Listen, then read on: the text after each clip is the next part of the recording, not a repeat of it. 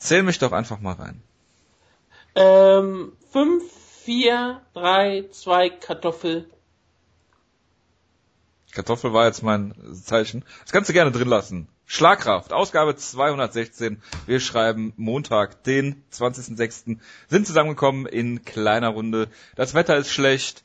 Äh, die, WR, äh, die e WM, sag ich schon. Die EM ist äh, zugange, deswegen äh, begrüße ich äh, zwischen, zwischen zwei Spielen wahrscheinlich mal wieder äh, den Wutke zu meiner Rechten. Zwischen zwei Spielen, es ist ja heute nur ein Spiel, also ein Spiel, was man wirklich Ich genau ein, sehen kann. Es ist nur ein Termin. Wieso? Ja, Kannst zwei Termin. Spiele sehen. Es sind zwei Spiele, aber ich kann, man kann nur eins im Fernsehen sehen. Ich müsste mir mein Tablet holen oder was auch immer, um das zweite Spiel parallel zu schauen. Darauf habe ich eigentlich keine Lust. Aber ähm, gut, ja. Aber Vielseitigkeitsreiten und Formel 1 parallel geht, habe ich gehört. Ja, das geht ja, weil das eine ist ähm, direkt so wunderschön am. Es ist am auch PC. total bescheuert. Äh, Es ist eigentlich ganz interessant. Es ist, ähm, die Dressur haben sie nicht gezeigt. Die ist langweilig, die verstehe ich nämlich nicht. Das ist äh, sehr ärgerlich. Gut, wir haben heute eine news Du warst beim Reiten aber auch, deswegen ja. Ich war beim ich war beim Galopprennen. du hast ähm, bestimmt illegale Wetten abgeschlossen. Nee, Ich habe völlig legale Wetten abgeschlossen, gewonnen und äh, festgestellt, dass ich nie wieder zum Pferderennen gehen muss. das ist hat dich nicht so geflasht. Es ist ein ganz eigenartiger Sport mit einem ganz eigenartigen Klientel und einem ganz eigenartigen Habitus, der da äh, zelebriert wird. Aber Hast Uli Potowski war da. getragen? Mir brauchte ich gar nicht. Hast du ein Monokel getragen und ein, ein Topbat? Ich hatte eine Monokel Cobra dabei. Okay. Es gibt eine News-Ecke, wir haben ein UFC-Review, ähm, Serientäter, äh, over under werde ich noch ein, zwei Worte zu sagen. Wir haben World Series of Fighting, wir haben Bellator, wir haben äh, Kampfankündigung, wir haben ganz, ganz viele Themen. Wir werden uns kurz fassen. Über nix reden. Eine Stunde haben wir Zeit ungefähr. Das ist großartig. Diesmal bist du dran schuld, dass wir keine Zeit haben. Ich, Normalerweise ist Montag klingt- immer meine Schuld. es klingt nach viel, es klingt nach viel, es ist gar nicht so viel. Wir fangen an mit der News-Ecke. Oder müssen wir, müssen müssen wir direkt mit ähm, Fedor anfangen. Äh, beziehungsweise, sag, ich will mal so anfangen. Ähm, wir haben ja in der Vergangenheit öfter über unseren ominösen Gruppenchat geredet und es gab zwei, zwei Szenen diese Woche, ähm, die in unserem Gruppenchat äh, so stattgefunden haben, die ich kurz ansprechen will. Erstmal hast du, Wutke, den Jonas absolut gespoilert für den Fedor-Kampf.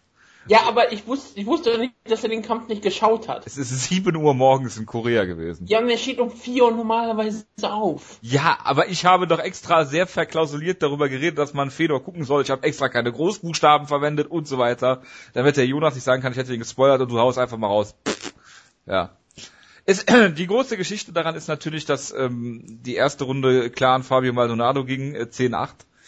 Ähm, er hatte Fedor mehrfach äh, an, am Rande einer Niederlage. Ich habe mir gedacht, okay, wenn er jetzt wegläuft oder weggeht, dann ist es eigentlich ein K.O. Ähm, zu vergleichen vielleicht mit Jack Kongo gegen äh, Jack Kongo gegen Pat Barry oder ähm, Shane Carwin gegen äh, Brock Lesnar, die auch nicht abgebrochen wurden, wo der andere dann aber noch das, den Kampf finishen konnte. Das konnte Fedor nicht. Die beiden anderen Runden hat er ja 10-9 gewonnen. Also alles andere als ein Draw oder vielleicht ein Sieg für Maldonado kannst du hier schlecht rechtfertigen. Äh, allerdings haben zwei der drei Punktrichter den Kampf für Fedor gesehen. 10-9 Maldonado, 10-9 Fedor, 10-9 Fedor. Und ähm, ja, das Problem an der ganzen Sache ist jetzt, klar, es ist eine Robbery an sich. Ähm, aber auch, dass diese die Kommission, die das Ganze ü- übersieht, die Russian MMA Federation oder wie auch immer sie heißen mag, die sowohl die ähm, Punktrichter als auch den äh, Ringrichter einsetzt, ähm, ja von äh, ja der Vorsitzende dieser Kommission ist Fedor und äh, die haben halt so sozusagen öffentlich ihren Chef bewertet und das ist halt nicht im Sinne des Erfinders und äh, man könnte es Interessenkonflikt nennen, sollte man auch tun. Die einzige, also eine Punktrichterin hat den Kampf ja als unentschieden ge gescored und ist dann noch im Fernsehen, musste dann noch im Fernsehen auftreten und sich dafür rechtfertigen. Ähm, also sehr, sehr interessant und äh, bedenkenswert. Einmal der Auftritt an sich und das Scoring im Kampf. Ja, gut, erstmal ist er ja nicht gegen Fabio Maldonado angetreten, sondern gegen seinen bösen Bruder Fabio Maldonado, wie er immer konstant von dem russischen ähm, Ko Kommentator genannt wurde, was ich sehr angenehm fand. Aber ja, es ist ein ziemlich Interessenskonflikt. Aber was lustig ist, es gab genug Leute, die die, die erst von der 10-9 gescored haben, zum Beispiel auch die Leute von Bloody Elbow, die den Kampf live gescored haben, haben die erste Runde 10-9 Fabio Maldonado gegeben. Und äh, es gibt auch genug Leute, die immer noch sagen, ja, du kannst vielleicht geben, weil auch in der ersten Runde hat er erst sehr, sehr gut angefangen. Und hat, Hat er auch, noch, ja. hat er auch spät, später in der Runde hat er ja auch nochmal äh, Maldonado ziemlich zugesetzt. Und man kann drüber reden oder was auch immer. Es gibt genug Kämpfe, wo das auch, wo auch Punktrichter sowas schon mal 10-9 gegeben haben, weil viele Punktrichter sind Idioten. Ich persönlich sehe das auch als klare 10-8. Kein Problem. Also Fedor kann- konnte nicht mehr stehen. Nein, das war auch so ein Kampf, wo du genau weißt, ähm, Fabio Maldonado hätte hier Fedor umbringen können und der Ringrichter wäre jetzt eingeschritten, wenn das Gehirn aus den Ohren von Fedor gelaufen wären. Wenn überhaupt. Das ist wirklich so ein Kampf gewesen, wo du genau weißt, der Ringrichter wäre niemals eingeschritten. Er hätte sich das gar nicht getraut. Und es war auch sehr lustig, weil der Kommentator auch sogar bei dem Knockdown sofort gesagt hat, oh, der Kampf ist vorbei. Und ähm, der Ringrichter muss einschreiten. Oder und dann hat, muss, er hat er dann wieder schnell reagiert, oh nein, ähm, Fedor ist noch irgendwie drin im Kampf und er tut alles. Und wir kennen das Herz von Fedor, bla bla bla. Und ja, es ist schon ziemlich beeindruckend. Ich meine, es ist Schwergewicht und du kannst mit einem Schlag den ganzen Kampf beenden. Und es spricht für Fedor und es spricht dafür, für ihn, für seinen Kopf und all sowas, wie stark er zurückkam in der zweiten, dritten Runde, dass er den Kampf noch gewonnen hat. Das ist für jemanden, der vorher ausgenockt war, wirklich komplett weg war, so zurückkommen, das ist sehr gut. Das spricht für seinen Instinkt, spricht für sein Herz, spricht für seine Stärke, alles ist gut. Es spricht vielleicht auch gegen Fabio Maldonado, aber ja, was würdest du denn sagen? Gegen Fabio Maldonado zu verlieren wäre schon eine riesengroße Sache gewesen. Und es ist für mich auch ein Raw gewesen, was schon auch schon beeindruckend ist. Ja. Schade natürlich für Maldonado, der natürlich damit seine große Chance äh, verloren hat, aber naja, für Fedor ist es jetzt natürlich nicht, äh, das wird alle Leute mehr oder weniger vergessen in Russland. Der Kampf hat nicht stattgefunden, alles ist wieder gut. Rematch. Ja, in der UFC dann. Weil ich glaube immer noch, dass die UFC ihn holen würde, weil er einfach immer noch für die Hardcore-Fans ein ziemlicher Name ist, den du auf eine Fight Pass super stellen kannst, den du vielleicht auch eine Fox Sports äh, Card irgendwo in den Co-Main Ja stellen gut, kannst. sie haben ihn ja beworben, Special aber Attraction. sie haben ihn ja beworben äh, massiv auf dem Fight Pass, aber ähm, ja, der Kampf war halt nicht das, was man sich zu erwarten, äh, was man erwarten konnte. Und äh, aber was ich gut fand, es war das illustreste Publikum, was man sich vorstellen äh, kann. Äh, Es war Anna Chapman zum Beispiel da, es war Louis Figo da, also äh, ein Who is Who äh, der äh, Prominenz, B-Prominenz, wie auch immer Ah, ist. es war Gerard Debattieu da. Ja gut, der ist ja auch Russe. Ja, war der da? Ich weiß es nicht. Ich könnte mir Bestimmt. gut vorstellen. Gut. So viel zu Fedor. Ja, Ähm, willst du ihn in der UFC sehen? Als, als Special Attraction Nein, gegen nein. NC-Level kein? Nein, so nicht mehr. Auf Gegen gar keinen Fall. Sollte seine Karriere wenden. Was hat er da noch zu beweisen? Ähm, Das all- als- Amerikanern... Das Einzige, was er noch... Ja, das war eine rhetorische Frage, du Eimer. Also, also, Entschuldigung. Ähm, das... Äh, also in der Form möchte ich ihn eigentlich nicht mehr MMA machen sehen, weil wenn du, wenn er äh, kurz davor ist oder äh, praktisch ausgenockt wird von Fabio Maldonado, dann möchte ich Fedor auch nicht mehr sehen, weil das Einzige, was er jetzt im Prinzip noch machen kann, ist, ist seine Legacy kaputt machen und nur um in der UFC mal gekämpft zu haben, äh, dann dann irgendwie gegen äh, Bigfoot Silver nochmal zu verlieren, äh, das muss ich mir nun wirklich nicht antun. Und Fido gegen Frank Mir. ja, das muss ich mir auf jeden Fall antun. Äh, würde ich Fedor als klaren Favoriten sehen. Aber ich meine, er hat in dem Kampf nicht mal Takedowns versucht. Normalerweise ist er immer äh, reingesprungen, wie man das so kennt, in die Clinch-Distanz, äh, Gegner eingedeckt, äh, zu Boden geschlagen oder zu Boden genommen und dann halt irgendwie mit einem äh, Kimura submitted. Das ist, wie ich Fedor kenne. Ähm, bei äh, Ryzen war das ja vermutlich so ungefähr. Aber jetzt in diesem Kampf hier ähm, war davon gar nichts zu sehen und von daher, das möchte ich eigentlich nicht mehr sehen. Wie gesagt, er hat niemandem mehr was zu beweisen und äh, ja. Fedor hatte zu großen Respekt vor dem BJJ von Fabio Maldonado. Ja, genau. Ich habe den Kommentator irgendwann ausgemacht, weil das äh, sehr lästig war, ihm zuzuhören. Bitte, der sollte UFC 200 kommentieren, bitte. Ja, auf jeden Fall. Ähm, dann, die zweite Sache aus dem Gruppenchat war, lieber Wutke, ich habe es dir noch gar nicht gesagt. Ihr müsst euch vorstellen, der Wutke, der guckt äh, im Moment jedes Fußballspiel, was es gibt. Ist klar, weil keine Premier League läuft.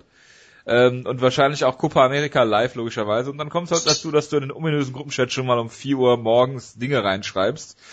Ähm, mit Foto zum Beispiel. Ähm, äh, Brock Lesnar hat den BJJ Black, äh, Blue Belt bekommen. Ähm, du hast das mit dem Hashtag äh, RIP Mark Hunt versehen. Äh, das Lustige ist, wenn ich jetzt Push-Nachrichten kriege von diesem Chat, ähm, morgens früh um sieben, dann ist das Bild nicht angezeigt. Das heißt, ich sehe also morgens früh um sieben nur Hashtag RIP Mark Hunt. Du kannst dir vorstellen, dass ich senkrecht im Bett stand, nachgeguckt habe, bis ich dann festgestellt habe, dass fucking Brock Lesnar lediglich seinen Blue Belt im BJJ bekommen hat. Vielen Dank dafür. Ja, aber es ist doch besser, äh, damit du bist du mal bewusst, dass Mark Hunt sterben könnte und bist bei UFC 100 nicht so schockiert, wenn es passiert. Ich glaube, ich glaube, Mark, Mark Hunt hat in seinem Leben schon größere, größere Dinge bewältigt äh, als äh, Brock Lesnar. Als Brock Lesnar, der Mann, der den Undertaker bei WrestleMania besiegt hat? Ja. Ich glaube nicht. Er hat doch nie Ja. jemand besiegt, der Unmögliches geschafft hat. Hast du auch die News mitbekommen, dass in den Verhandlungen rausgekommen ist, dass Brock Lesnar bei UFC 200 mit seiner WWE-Theme rauskommen darf? Ja, das interessiert mich überhaupt nicht. Ja, Du weißt erst doch von MA, keine Ahnung, ja? Ja, das wird sein. Das ist richtiger Sport, ja? Ja, ja, das ist mir schon klar. Und es ist sehr wichtig, wenn Brock Lesnar mit dieser Musik rauskommt. Das wird groß. Ja, ja, ich werde mich auch total freuen. Ich glaube, du bist schon markant bei dem Kampf vom Ja, ja, ja, vielleicht. Ähm, das hat aber nichts damit zu tun, dass mich das äh, die die äh, Theme von Brock Lesnar nicht interessiert. Ich würde, ich hätte mich höchstens gewundert, dass es nicht Enter Sandman ist. Mehr hätte ich damit nicht in Verbindung bringen können. Oder das Lied, mit dem er einmal rauskam und darin Slot gesungen hat, mit. Ich weiß nicht mehr genau, wie es heißt. Ich hab's, ich hab's vor kurzem mal gepostet in Gruppenchat, hab's es aber wieder vergessen. Ich habe es mir nicht angeguckt. Ähm, Cowboy Cerrone hat sich äh, über die UFC beschwert, was immer eine sehr gute Sache ist. Nicht. Ähm, und zwar hat er wörtlich wohl gesagt, according to my pay, I don't mean shit to the UFC.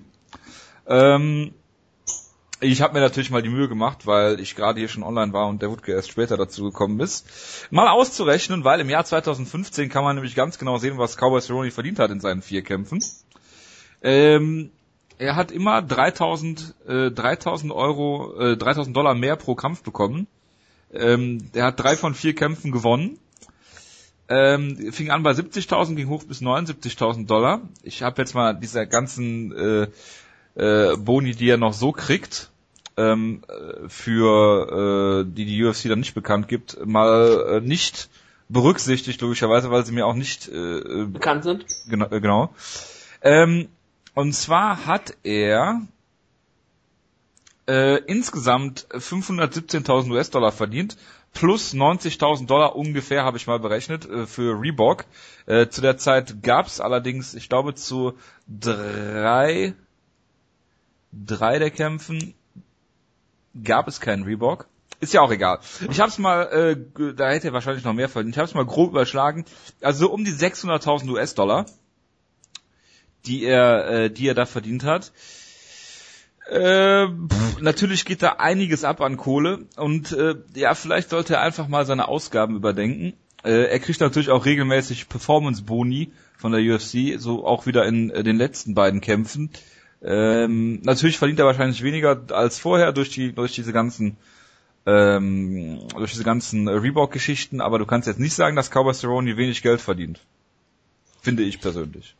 Nein, natürlich nicht. Äh, Ich meine, es ist bei ihm aber die Masse an Kämpfen, die er hat und dass er dadurch sehr viel Geld verdienen kann, dadurch, dass er sehr aktiv ist. Klar, man kann sagen, er hat bestimmt nicht den ähm, günstigsten Lebensstil, das würde er glaube ich auch selbst sagen. Er ist jemand, der sehr viel Geld für dumme Dinge ausgibt, aber das ist halt Donald Cerrone und sein Leben. Gleichzeitig muss man auch sagen, dass viele Geld, wenn du sagst 600.000 Dollar, das ist natürlich wirklich eine Milchmädchenrechnung, einfach aus dem Sinne, weil ja wirklich davon viele Dinge abgehen, am Manager, an das, an die Cornerman, an das Trainingscamp, an all, all solche Sachen. Ich weiß nicht, wie viel Geld er davon wirklich am Ende des Tages sieht. Es wird immer noch eine gute Summe sein, da mache ich mir keine Sorgen. Aber es ist halt trotzdem, wenn wenn du überlegst, wie Donald Cerrone sich wahrscheinlich selbst sieht und was er von der UFC bekommt, ist es zu wenig. Die Frage ist natürlich, ist Donald Cerrone mehr wert? Das und da ist aber so, nicht. das ist immer so wirklich die Frage. Cerrone ist nicht Nate Diaz. Nate Diaz hat immer bewiesen, dass wenn du in den Main Event steckst, dass er äh, wirklich viel Aufmerksamkeit generiert und gute Quoten erzielt. Während Cerrone halt ein wirklicher Undercard-Star ist, jemand, der wirklich ähm, dort Stimmung erzielt und auch, glaube für die Hardcore-Fans ein riesengroßer Star ist, aber er ist keiner, der wirklich im Mainstream zieht. Ich sage immer noch, er ist mit einem richtigen Gegner, kann der auch drawn, aber nicht für sich alleine. Und das ist natürlich immer so ein Problem für viele Kämpfer. Gleichzeitig ist das total überraschend, dass Donald Cerrone, der normalerweise der komplette Company-Man ist, immer einspringt, Geld macht, oft für viele diese Dokumentationen macht und mit Dana White total gut auskommt, jetzt auf einmal rauskommt und die UFC angreift und sagt, ich, ich sollte mehr Geld bekommen, während zum Beispiel ein anderer ehemaliger Nicht-Company-Man, Aljamain Sterling, der lange Zeit darüber geredet hat, wie MA-Kämpfer nicht genug Geld bekommen, dass er vielleicht seine Karriere beenden muss, damit er einen Job nachgehen kann, einen Job geben muss, damit er irgendwie äh, überleben kann, alle, alle Sachen sind schlecht. Er unterzeichnet einen neuen Vertrag, macht plötzlich Video-Interviews ähm, ähm, mit Fans, wo, wo er auch mal eine Frage gestellt hat, was sehr gut ankam. Und auf einmal kommt er raus und sagt, macht Interviews, wo er sagt, nein, MA-Kämpfer und UFC-Kämpfer kriege richtig gutes Geld, ich verdiene sehr gutes Geld, alles ist wunderbar, die UFC ist toll. Und plötzlich entwickelt sich also mit Sterling zu absoluten Company Man, während Donald Sterling in die andere Richtung reingeht. Rory McDonald hat gerade seinen letzten Kampf gehabt und der wollte auch viel mehr Geld verdienen, hat auch schon angekündigt, dass er auf jeden Fall mal nachgucken konnte, was andere Ligen für ihn bezahlen wollen. Und dann kam natürlich sowas auch wie Joanne Carterwood, die eine wunderbare Performance abgeliefert hat, keinen Bonus bekam, weil Steve Bossé und John O'Connor scheinbar für viele Leute einen Kampf des Jahres hatten. Ja gut, und die haben ja den Kampf des Jahres bekommen, aber keinen Performance-Bonus. Es geht ja bei Jojo eher um den Performance-Bonus wahrscheinlich. Geht auch um den, der Kampf war ja auch ziemlich gut. Der Kampf klar, war auch gut, ja, ja klar. Äh, wäre das Steve Bossé schon und den Kampf vielleicht nicht gewesen, hätte sie vielleicht diesen Bonus vielleicht sogar schon bekommen. Aber ja, sie hat auch keinen äh, normalen, äh, normale Performance-Bonus bekommen und sie hat natürlich jetzt gepostet, dass sie kein Geld hat. Sie hat dieses wunderbare äh, Facebook-Bild gemacht mit diesen, mit ihren äh, Mütze broke as fuck, wo sie gesagt hat, ja, äh, ich werde jetzt nach äh, Schottland zurückkehren, ich werde jetzt einen normalen Job arbeiten müssen, damit ich mir genug Geld zusammensparen kann, damit ich irgendwann wieder bei TriStar trainieren kann, um dann vielleicht irgendwann wieder einen UFC-Kampf zu haben. Und das ist natürlich schon absolut bekloppt, dass eine ähm, Kämpferin in der UFC eigentlich eine Amateurkämpferin ist, weil sie nicht wirklich professionell diesen Job nachgehen kann. Das ist schon ziemlich hart, gerade für eine ähm, so gut äh, gute Kämpferin wie Calderwood, die auch ziemlich hoch gerankt ist, dass sie nicht genug Geld zusammenbekommt von der UFC, um einen Trainingscamp ähm, zu finanzieren und sie braucht so ein großes Trainingcamp. Ihr großes Problem war ja immer, dass sie nur in Schottland ein ganz kleines Camp hat und dann hat sie sich nie verbessert und wurde schlechter. Jetzt hat man gesehen, was mit, wie gut sie mit dem richtigen Trainingcamp aussehen kann. Und das ist schon ziemlich hart. Natürlich sagen alle, das ist natürlich ihr Job und es ist, das ist halt, das hat sich halt ausgedrückt, aber es ist, das sollte halt so der Fall nicht sein. Ähm, MMA-Kämpfer, wenn die unbedingt ihren einen Job nachgeben wollen, weil sie es machen wollen, wie Stipe Miosic, der unbedingt Feuerwehrmann sein möchte, das ist natürlich seine freie Entscheidung. Wenn du es aber machen musst und du musst irgendwo noch einen normalen Job arbeiten, obwohl du in der Champions League dieser Sportart kämpfst, das ist schon ziemlich hart. Also das ist, wenn du wirklich überlegst, das sind so Dinge, ähm, ich würde niemandem wirklich den Tipp geben, Mixed Martial Arts Kämpfer zu werden. Nicht nur wegen der Brutalität des Sports, sondern auch für den Geldbeutel. Das, das stimmt wohl. Aber wenn man das mal vergleicht, dann äh, beschwert sich Cowboy Cerrone meiner Ansicht nach hey, äh, auf einem äh, hohen Niveau. Natürlich, aber er hat sich natürlich vielleicht auch irgendwie angepasst und vielleicht hat er auch, auch erwartet, dass es das immer wieder weiter steigt, während die UFC irgendwann sagte, ja, ähm, nee, du kriegst nicht noch mehr Geld. Oder du kriegst jetzt keine Bonus, ja, keine Mafia-Bonusse mehr. Wie gesagt, der kostet, der kostet UFC vermutlich eine Million US-Dollar im Jahr was ähm, nicht besonders viel ist, wenn man so vielen Kämpfen wie er hat. Bei vier Kämpfen. Holt ja. er das wieder rein? Der hat zwei Cards geheadlined bei dem Free TV. Er hat noch nie ja. Pay-Per-View geheadlined. Also das, der, so Cowboy Cerrone überschätzt sich, glaube ich. Aber die Arenen waren großartig ausverkauft, wenn du auf die Gates guckst und sowas, er wird das bestimmt schon reingeholt haben. Ja, ja, aber die UFC will ja auch Gewinn machen. Klar, aber ich meine, ich finde, ich finde eine Million wenn du sowas sagen würdest, für vier Kämpfe finde ich nicht besonders viel. Das wären 250.000 Dollar pro Kampf. Wenn du, wenn du Cowboy, das Problem ist, wenn du Cowboy besser bezahlst, musst du alle anderen Kämpfer auch besser bezahlen. Und du könntest es, wenn du möchtest. Ja, aber warum solltest du es tun? Es funktioniert doch auch so. Ja, weil es so funktioniert. Es ist kein aber wie Sport. lange das noch es so ist ein Unternehmen. Ich weiß, es ist ein Unternehmen und es ist Preiskämpfe und es ist nicht die Aufgabe ja. von Unternehmen, es ist nicht die Aufgabe der UFC, ähm, der Freund der äh, Kämpfer zu sein. Genau. Die Kämpfer müssen sich schon selbst dafür sorgen und dafür könnte vielleicht eine Kämpfersunion vielleicht helfen, eine, ähm, eine Gewerkschaft, aber das wollen sie nicht tun, weil die ganz reichen Kämpfer, die kriegen ja genug. Und nur die Leute können den Druck ausüben. Ja, dann zwei potenzielle Käufer sollen sich gefunden haben für die UFC. Sind 4 Milliarden US-Dollar angesagt als äh, Startgebot. Es ist wohl eine eine ähm, ja eine eine, äh, eine ja, Investmentgesellschaft aus China, wo der chinesische Staat auch hintersteht und eine äh, andere Investment Group, die jetzt nach Investoren selbst guckt. Das werden dann wahrscheinlich viele verschiedene Eigentümer dann sein. Ähm, ja, das ist so der Stand der Dinge und da muss man mal abwarten, was da passiert. Joe Rogan hat ja schon gesagt, wenn die UFC verkauft wird, hört er auf. Was da mit Dana White und Lorenzo und so weiter passiert, ähm, also weiß man nicht. Aber wissen, Vertitas wissen mal, was passiert. Die Vertitas gehen raus. Also ja, klar, aber so Dana ist ja in erster Linie eine On-Air-Persönlichkeit. ich glaube, der, der hält 9% oder was. Er hält einen gewissen Anteil. Und die Frage ist, ob er den weiter behalten dürfte. Das wird immer wieder so noch ähm, aber vielleicht weiter einen Nein, nein, 100 Prozent. 100 ja, aber er, Nein, es, es geht teilweise dieses Gerücht um, dass Dana White äh, nicht komplett ausgezahlt wird, sondern er wird weiter noch irgendwelche Anteile an der UFC ja, halten. Aber es kauft doch keine 91% an einem Unternehmen. Ja, aber du könntest ja, die, die kaufen welche 100% des Unternehmens und dann verteilen sie es weiter, weil sie Investoren sind. Äh, ja, aber, ja klar, Streubesitz, aber, äh, das, das kommt von der, wenn es, äh, es wären ja, wenn es 4 Milliarden sind, wären 10 Prozent ja 400 Millionen Dollar. Das wird Dana White nicht haben. Setzt sich einfach mal so hier in den Raum. Er wird sie vielleicht verdienen jetzt, dadurch, dass er ausgezahlt wird. Das, ne, das klar, das ist ja logisch. Aber äh, warum sollte er das, das alles auf einmal ähm, dann wieder reinvest. Also ich glaube es nicht. Ich glaube, wenn, wenn jemand bei der UFC einsteigt, dann will er auch volle Kontrolle haben oder halt an, an weitere Investmentgesellschaften verkauft. Ich glaube nicht, dass sie dann, gerade weil, weil ich mir überhaupt nicht sicher bin, ob sie Dana White überhaupt haben wollen. Jetzt ist so ein bisschen die Frage. Alle ähm, großen äh, Journalisten sagen, dass sie erwarten, dass Dana White auf jeden Fall seinen Job weitermacht. Und ich erwarte auch, dass er auf jeden Fall für eine gewisse Zeit weiter erstmal Präsident bleibt. Gerade in einer gewissen Übergangszeit. Er arbeitet Christian Heidel dann ein. Er arbeitet Christian Heidel, das wäre ein sehr guter Job für ihn. Ich meine, er wird nächstes Jahr eh wieder auf Arbeitssuche sein, deswegen ist es sehr notwendig für ihn. Aber ich vermute gerade, Dana White wird auf jeden Fall in der Übergangsphase bleiben und hey, vielleicht überzeugt er auch die Investoren ähm, von seiner Fähigkeiten. Er, Dana White mit seinen all seinen Fehlern, er macht viele Fehler und gerade durch seine Macht, wenn du ihn vielleicht etwas eingrenzt, ich glaube, er könnte einen ziemlich guten Job als Mitarbeiter machen. Als, als äh, sehr mächtiger Mitarbeiter logischerweise, als weiterhin On-Air-Präsident und all solche Sachen, kann er, glaube ich, ähm, einen guten Job tun, wenn du ihn halt ähm, stimmt irgendwie beschneidest. Ähm, etwas an die Leine nehmen kannst. Das ist, ja, glaube, aber, dann ist aber er, glaube ich, ziemlich ist halt die Sache, ne?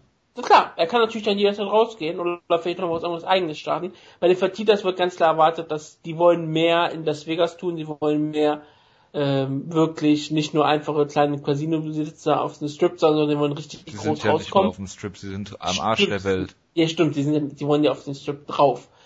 Und die wollen noch schon noch mehr machen. Es wird ja immer so gemunkelt, dass sie vielleicht mit ein Stadion bauen. Sie dürfen natürlich nicht ein NFL-Team haben, weil das will die NFL nicht haben, dass Casino-Besitzer ein Team haben, aber sie könnten beispielsweise das Stadion, in das Stadion investieren oder so und dann hätten sie trotzdem irgendwie Anteile an einem NFL-Team, was auch immer so gerüchtet wird. Aber ja, die Fertitas werden ähm, rausgehen, komplett aus der UFC und Dana White wird wahrscheinlich erstmal bleiben und wenn Dana White erstmal bleibt, würde ich auch erwarten, dass Joe Rogan erstmal bleibt. Aber das ist alles Spekulation, wir können darüber nichts reden. Wir wissen noch nicht mal, wer wirklich dahinter steckt. Deswegen brauchen wir nicht mehr aktuell zu sagen. Genau, deswegen, auch aus Zeitgründen, äh, machen wir jetzt mal ein bisschen äh, voran hier. Ja. Ähm, GSP und sein Camp sind interessiert an einem Kampf gegen Michael Bisping, was ich durchaus verstehen kann. Das wäre ja, eine relativ einfache Möglichkeit für ihn, den Titel zu gewinnen, ohne Michael Bisping da jetzt nahe treten zu wollen. Aber ich würde ihm bessere Chancen gegen Bisping einrechnen als gegen Robbie Lawler.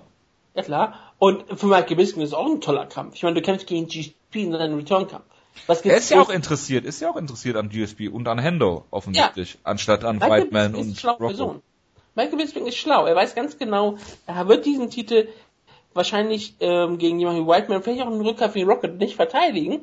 Also will er versuchen, so viel wie möglich aus diesem ähm, Kapital zu schlagen. Denn Henderson wäre ein Rematch, was er wahrscheinlich gewinnen würde. Und er würde und nicht wesentlich weniger verdienen, vermutlich mehr, weil vielleicht wird, also GSP wird auf sicher, auf, mit Sicherheit mehr ziehen an Pay-Per-Views. auf jeden Fall, klar. Und Hendo, wenn du zum Beispiel, unter Umständen Hen auch.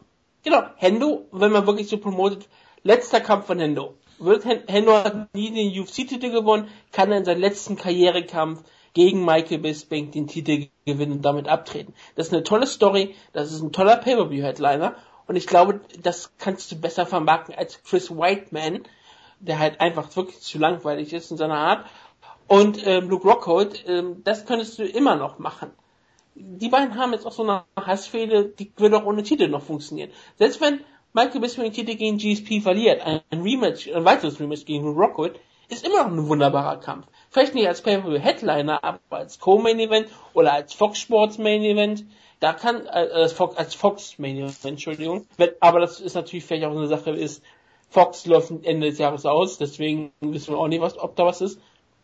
Deswegen werden wir mal sehen, was passiert. Also äh, Michael Bisping und Rockwood ist immer da, egal ob die da ist oder nicht. Läuft das Ende des Jahres schon aus? Ich dachte, es wäre über sieben Jahre. Ich dachte, es wird jetzt gesagt, dass, Nein, dass die sind im letzten Jahr, deswegen gibt es fünf Kämpfe.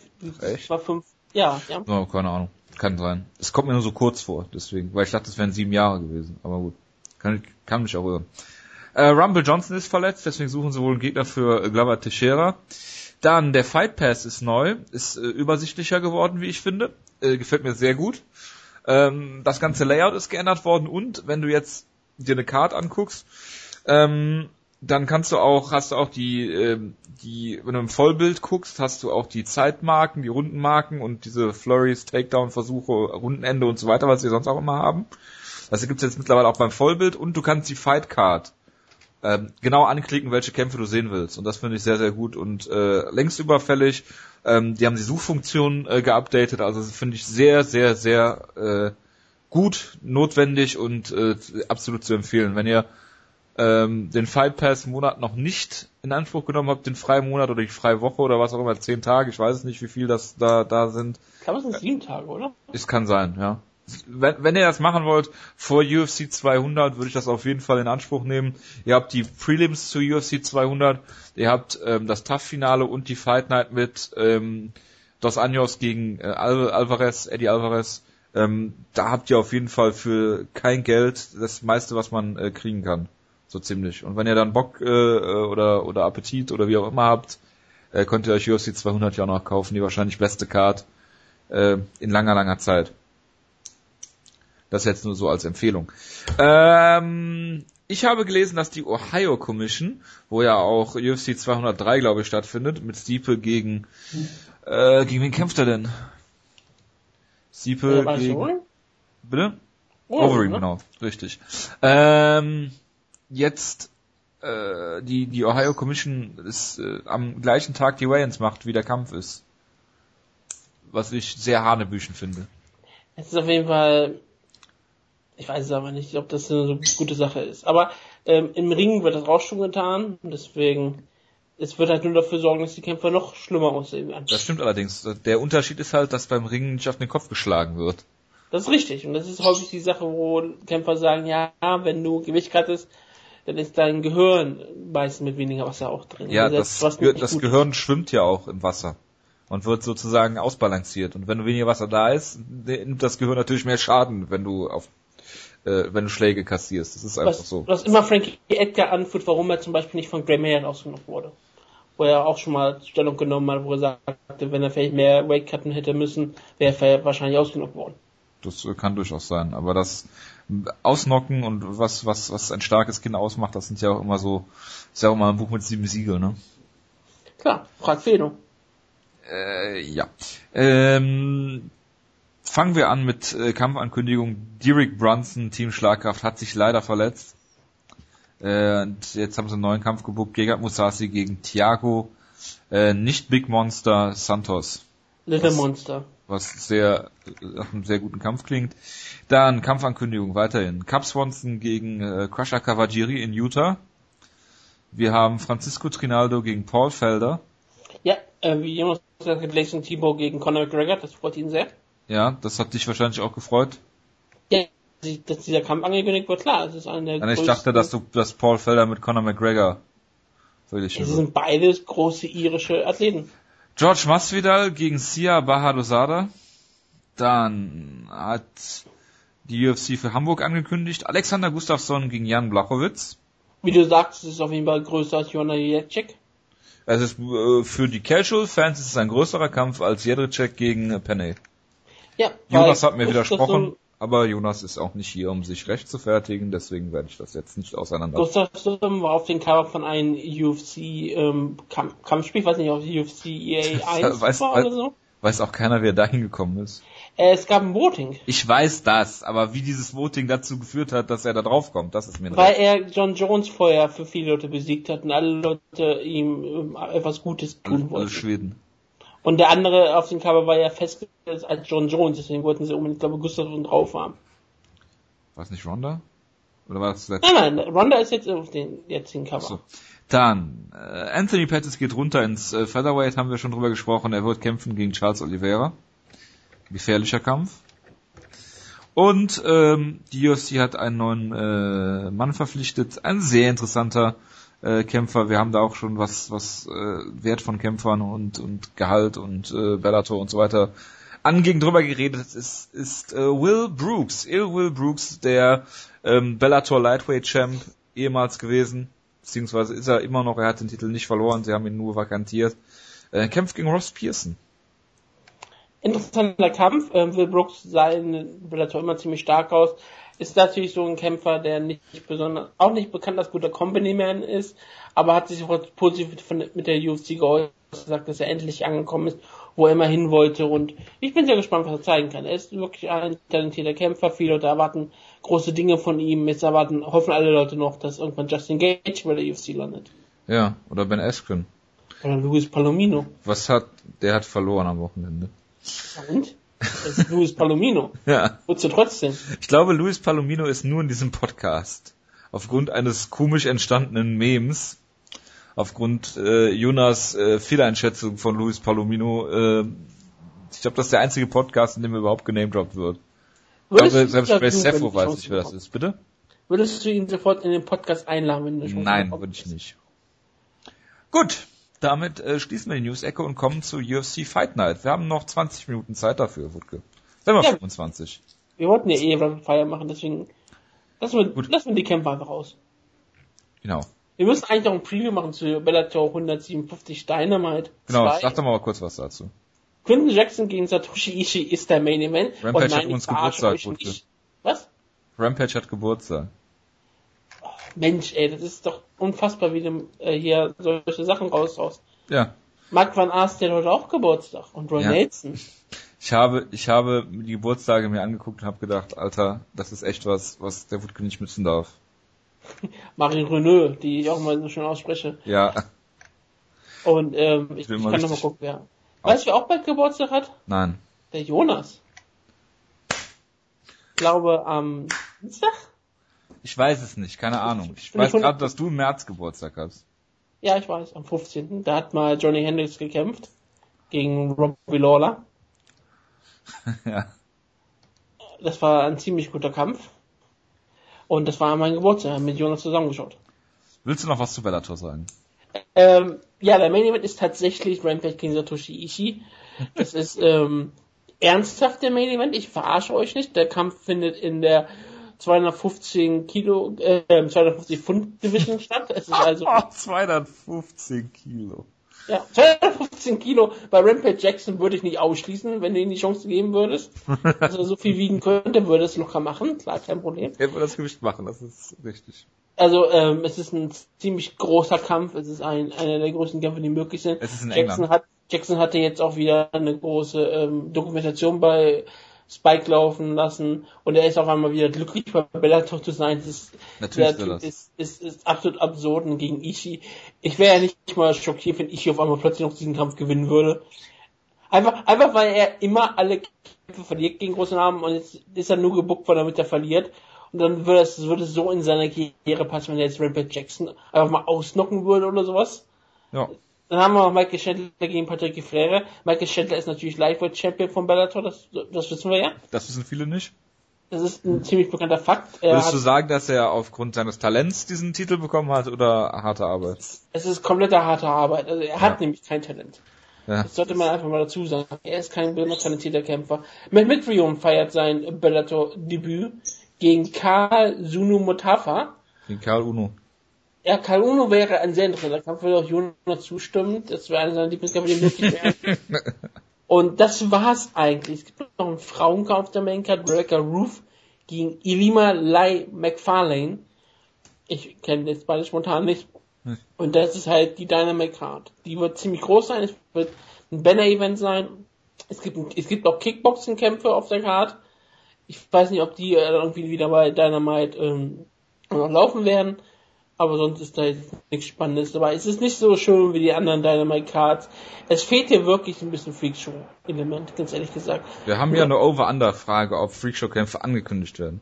Genau, war, jetzt ist natürlich mit dem ähm, tragischen dahin tragen ja, dass es ähm, vielleicht nicht getan wird. Das ist relativ tragisch für Bellator natürlich. Also dass er dass Kimbo Slice gestorben ist, nicht, Ich, ich wollte schon sagen. also natürlich nee, nicht, dass sie jetzt keine Freakshow-Kämpfe bucken können. Das meine, das ist natürlich auch tragisch für die Menschheit. Aber ähm, wir werden sehen. Also wir werden sehen, was Bellator macht. Aber es ist keine besonders interessante Karte. Genau. Gut, dann kommen wir jetzt zur UFC Fight Night. Möchtest du was zum Main Event Steven Wonderboy Thompson gegen Rory McDonald sagen? Ja, warum kriegt Tyron Woodley jetzt einen Title Shot? Weil sie es ihm versprochen haben und die UFC immer zu ihrem Wort steht. Ja, klar, das ist richtig. Ich glaube auch, dass nach diesem Kampf sie äh, Tyron Woodley den äh, Titelshot gegeben hätten, weil Wonderboy Thompson nicht besonders spektakulär gewonnen hat. Sehr überzeugend, aber nicht spektakulär. Ja, aber Rory McDonald hat so viele schon Lecklocks gezeigt.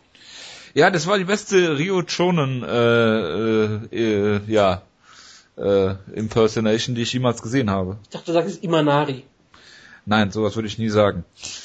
Ja, Wonderboy Thompson hat das gemacht, was äh, Wonderboy Thompson äh, so gut kann, aus der Kickbox-Distanz Kämpfe bestimmen. Und hat das hier gemacht. Äh, ist mehrfach auch hart getroffen worden von Rory, aber der hat im Kampf nie seinen Stempel aufdrücken können. Der, äh, die meisten ähm, Punktrichter haben den Kampf 50, 45 ähm, gescored. Äh, einer hat es 48, 47. Ich habe gedacht, wie kann das denn sein? Habe den Kampf danach geguckt und muss sagen, halt, der Kampf war eng. Ja, Es war jetzt ähm, kein kein äh, Kampf, wo du sagst, äh, Wonderboy Thompson war kurz vorm Finish oder er hat den Kampf dominiert. Er hat ihn klar gewonnen, er hat ihn klar diktiert, ähm, er hat das Octagon kontrolliert und Rory McDonald, er hat bei den ganzen äh, Schlagsalven, die es gab, die waren relativ selten, aber er hat halt immer noch irgendwie so den letzten Punch gehabt, ähm, dass du halt klar sagen kannst, er hat den Kampf gewonnen. Völlig in Ordnung, super Leistung, weil das musst du mit Roy McDonald erstmal machen. Der war allerdings irgendwie gehemmt, ich weiß nicht wieso. Er hat gesagt, er hat sich auch mehrfach die Nase gebrochen ähm, in der Vorbereitung zu diesem Kampf und er sieht ja auch immer aus wie ein Zombie jetzt nach den Kämpfen. Äh, da sollte er vielleicht irgendwie operativ mal eingreifen, sich da mal wieder herstellen lassen von, von vom Gesicht her und dann mal gucken, ob es vielleicht besser wird dann. Aber äh, du kannst sagen, Wonderboy Thompson hier mit einer absolut äh, tollen Leistung, er hat sich den Titelshot verdient, aber es war jetzt keine Star-Making-Performance, wie zum Beispiel gegen Johnny Hendricks, als er den K.O. geschlagen hat. Ja, aber kannst du eine Star-Making-Performance gegen Rory McDonald verlangen? Natürlich kannst du das nicht.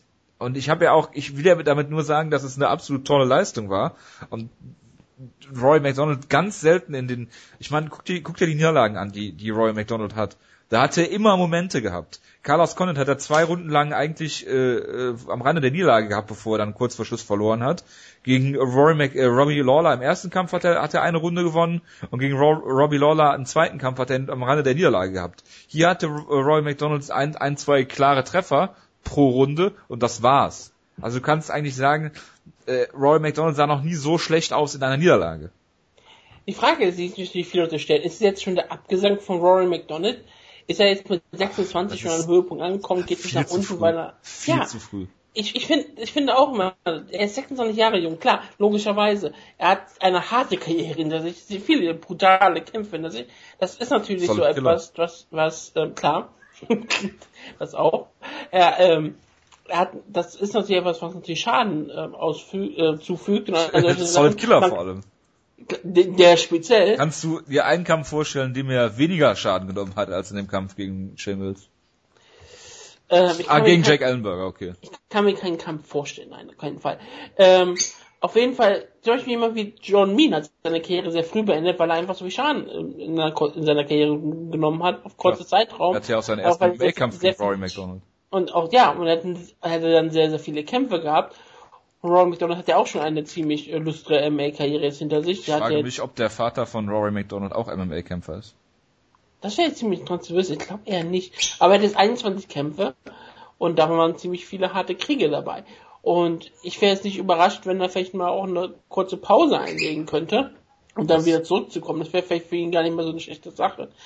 Aber ihn abzuschreiben mit 26 Jahren ist absolut absurd. Wir müssen ja nur auf die Karriere von jemandem sehen, gegen den er schon zwei Kämpfe hatte, nämlich Robbie Lawler, der ja. auch ziemlich jung angefangen hat, dann äh, erstmal eine relativ schlechte, eigentlich eine schlechte Prime hatte für viele Leute. Und Hallo, er hat Melvin Manoff besiegt. ja klar, einen besten Kampf überhaupt. Nur um dann richtig sich zu entwickeln, als, als er wirklich so über 30 wurde. Jetzt ist er einer der größten Killer aller Zeiten. Alle Leute nennen ihn dann einen der besten Kämpfer, die es vielleicht je im Mixed Martial Arts gab. Und das ist natürlich auch absolut möglich mit jemandem wie Ron McDonald.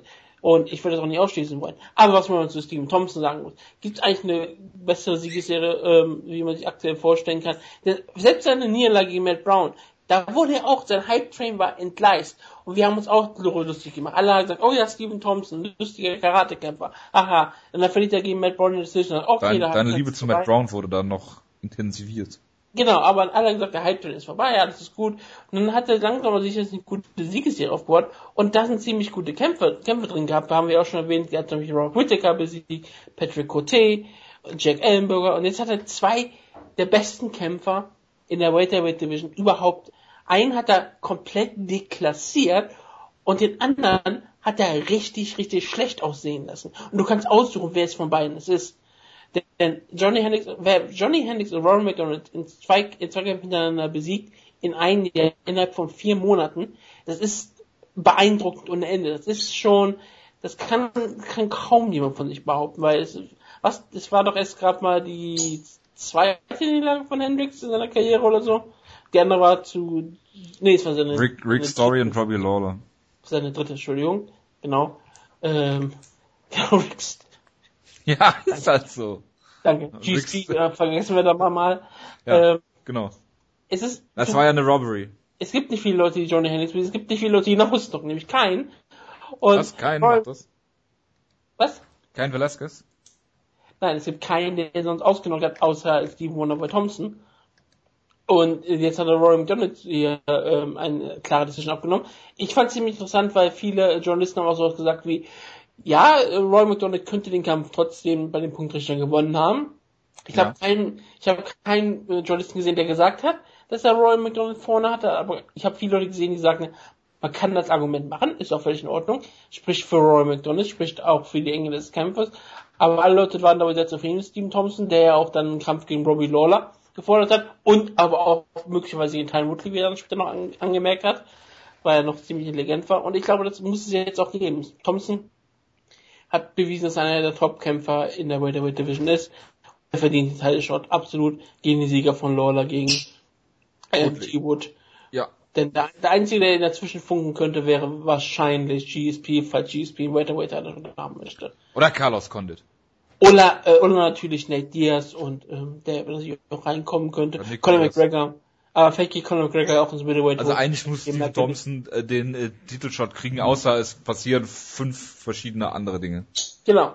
Und ich erwarte ja, wenn Conor McGregor gewinnt, kämpft er gegen Michael Bisping. Ja, aber du hast doch gesagt, dass Cowboy Cerrone den nächsten Titelshot kriegt. Ja, vielleicht. Aber er hat, er hat auch etwas Unmögliches getan. Er hat der Patrick Cotier ausgenockt.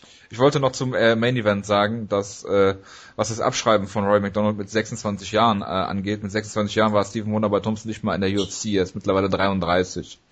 Das nun mal dazu.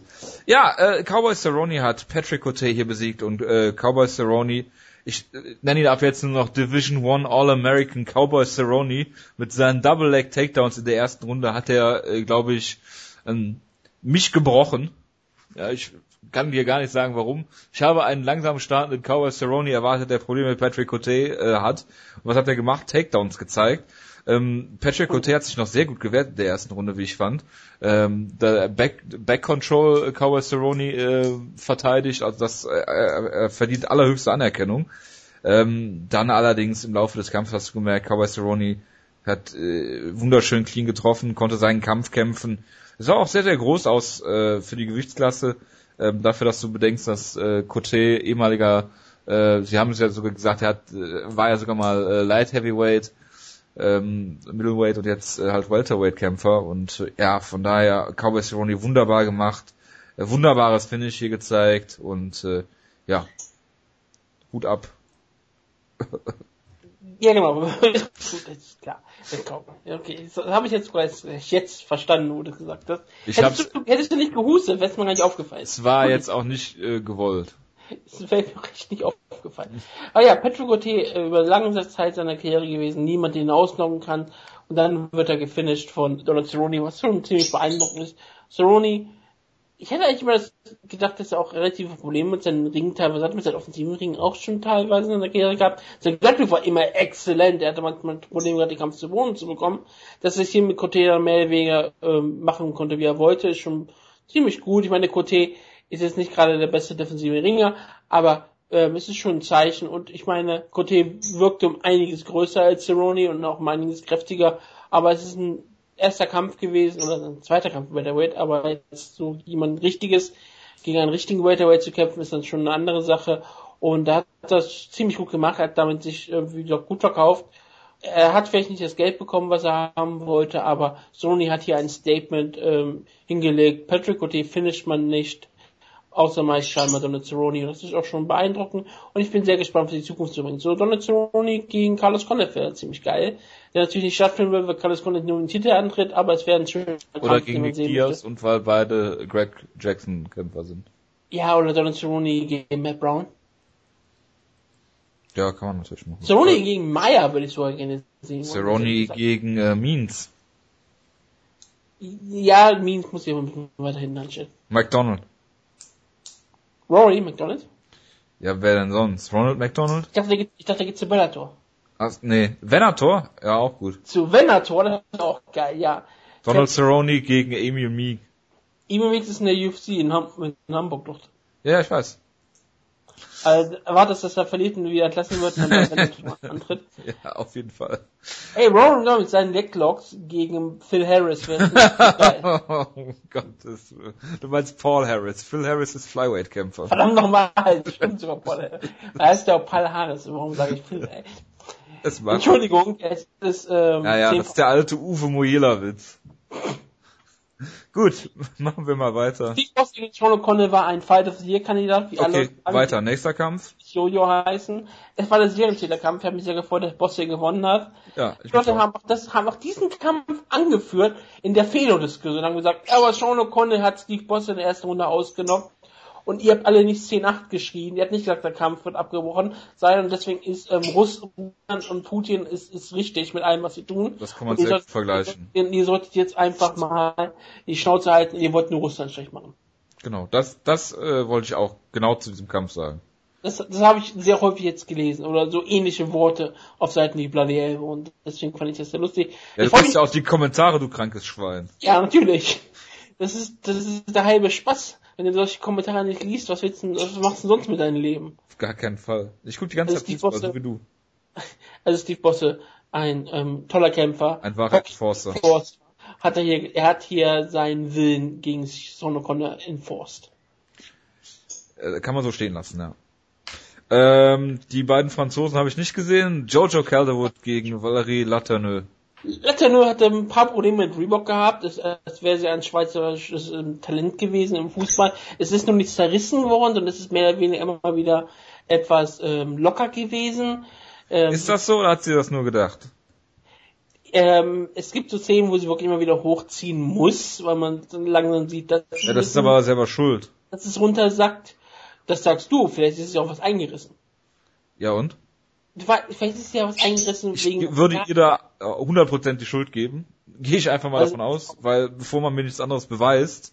Ich meine, es könnte natürlich auch so sein, wie die Leute, die irgendwie einen äh, Knuckle ins Auge bekommen und dann so tun, als wären sie von einem Finger getroffen worden oder äh, Blut fließt ihnen ins Auge und sie wischen da die ganze Zeit mit rum oder was weiß ich. Also sie hielt sich die ganze Zeit die Brust, weil sie ähm, ähm, keiner damit beeindrucken wollte. Das kann natürlich sein. Okay. Oder sie, sie ablenken wollte. Es spielt ja auch keine Rolle. Im Endeffekt äh, Pech gehabt. John Calderwood hat auf jeden Fall ihre beste Paul Felder Parodie mir jetzt auch im Kampf gezeigt, den sie sehr auf sich gedreht hat. Das war am meisten Ja. der Backkick und nicht ein Backkick. Das relativ tragisch war, aber sie hat Walter nur damit ziemlich zugesetzt. Es war ein ziemlich guter Kampf. Es war wirklich ein äh, tolles Debüt für die Flyweight Division. Nach diesem Kampf hat es endlich gesagt, okay, die sollten, die, Division. die sollten die Division sofort einführen, wenn es solche Kämpfe dann immer nur gibt. Natürlich gibt es solche Kämpfe nicht immer nur, aber es war schon ziemlich beeindruckend. Sie hat Latano ziemlich auseinandergeschraubt, ziemlich hart zugesetzt. Latano war immer noch im Kampf drin. Sie hat auch schon gegen Johanna Champion einiges bewiesen, dass sie hart zu, äh, einstecken kann und einen richtig harten Kampf daraus ähm, arbeiten kann. Aber sie hat es hier gegen Kyler Wood zu tun gehabt, die bei TriStar trainierte und dadurch wirklich scheinbar nochmal nochmal einen Schritt nach vorne getan hat. Es war ähm, ziemlich hart mit anzusehen.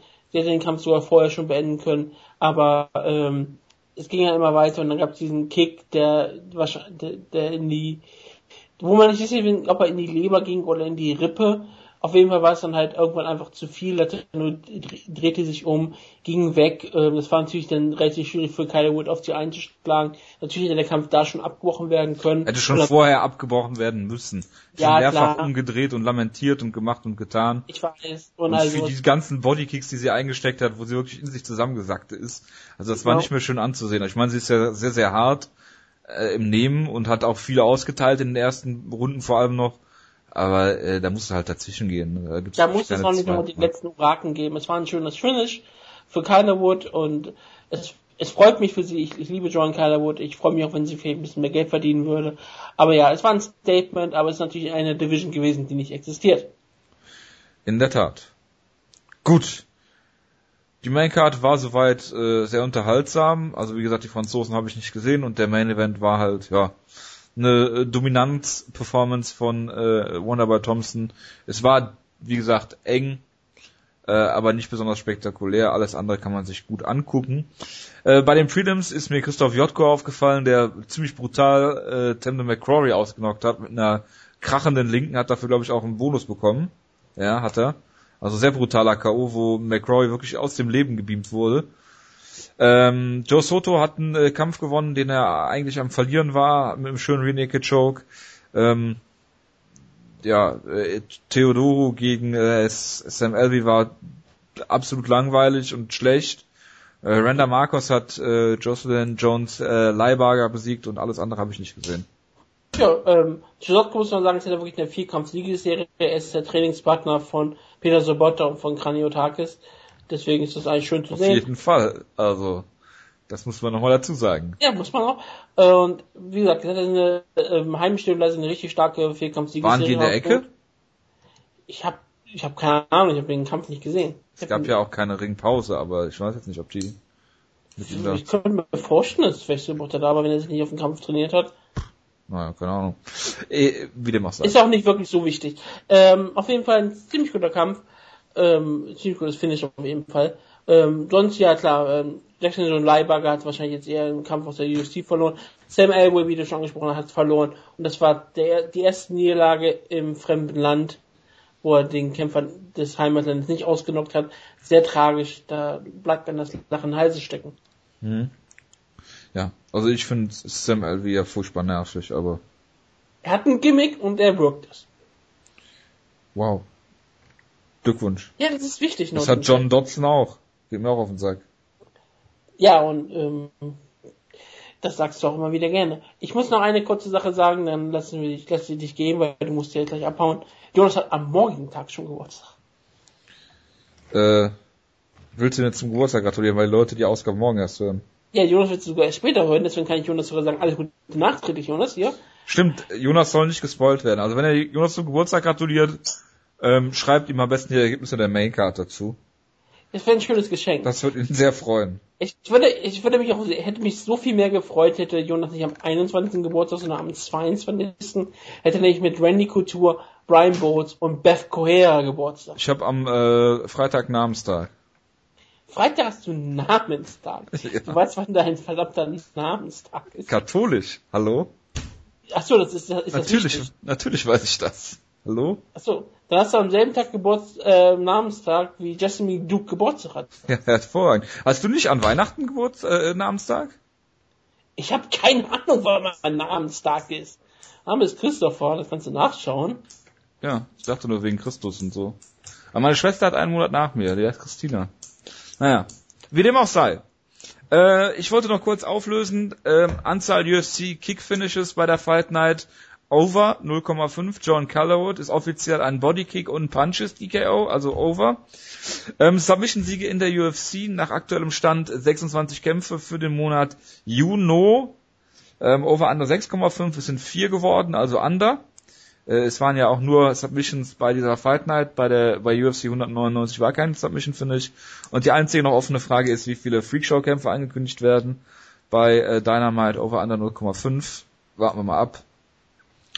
Und schauen mal, lieber Wutke. Also wenn ich zum Beispiel den Namenstag für Christoph raussuche, Mhm. was nicht Christopher ist, dann hatte ich Namenstag ähm, entweder am 25. Juli, 24. September oder am 15. März, was mein Geburtstag ist. Dann kommt es darauf an, welchen Namenspaten du hast. Ich bin zum Beispiel nach Johannes dem Täufer benannt. Es gibt ja auch verschiedene Johannese. Baptist, Evangelist, ja klar. etc. Also es, gibt, es gibt also verschiedene Christophs. In der Tat. Vielleicht bist du ja nach Christophorus, dem Schutzheiligen der Reisenden, benannt. Ich glaube, das bin ich so. Siehst du? Haben an- wir wieder an was gelernt. Kat- Wenn ich mich an, meinen Kat, ähm, an meine ähm, ähm, katholische Zeit ähm, noch zurückerinnere. Ich glaube, ich bin immer Christophorus benannt. Sehr gut. So viel zu diesem sehr frommen Podcast. Ich bedanke mich recht herzlich für die Aufmerksamkeit. Wünsche euch einen guten Start in die Woche. Machen wir nächste Woche ein Bellator Review eigentlich? Wir machen es genau wie diese Woche, wir machen so einen Ein-Stunden-Podcast. Das wäre doch, das wäre doch ziemlich geil. Das ist Ein-Stunden-Kraft. Ja. So wird doch die Ausgabe heißen. Stundenkraft, ja. Stundenkraft kann die gerne Ausgabe auch heißen. Ich hätte jetzt gerne Ein-Stunden-Kraft, aber Stundenkraft meinetwegen. Das klingt ein bisschen, das klingt mehr so nach Arbeiten. Das war es diesmal ja auch. Ja, mir fallen jetzt sehr viele Anspielungen darauf ein, die ich jetzt nicht bringen werde, sonst werden wir wieder in eine ganz komische Ecke ges gestellt. Äh, ich wünsche euch einen guten Start in die Woche. Macht's gut, bis nächste Woche. Viel Spaß bei der EM und äh, schreibt natürlich Feedback trotz alledem. Bis dann. Viel Kraft und viel Freude. Ciao, ciao. Ja.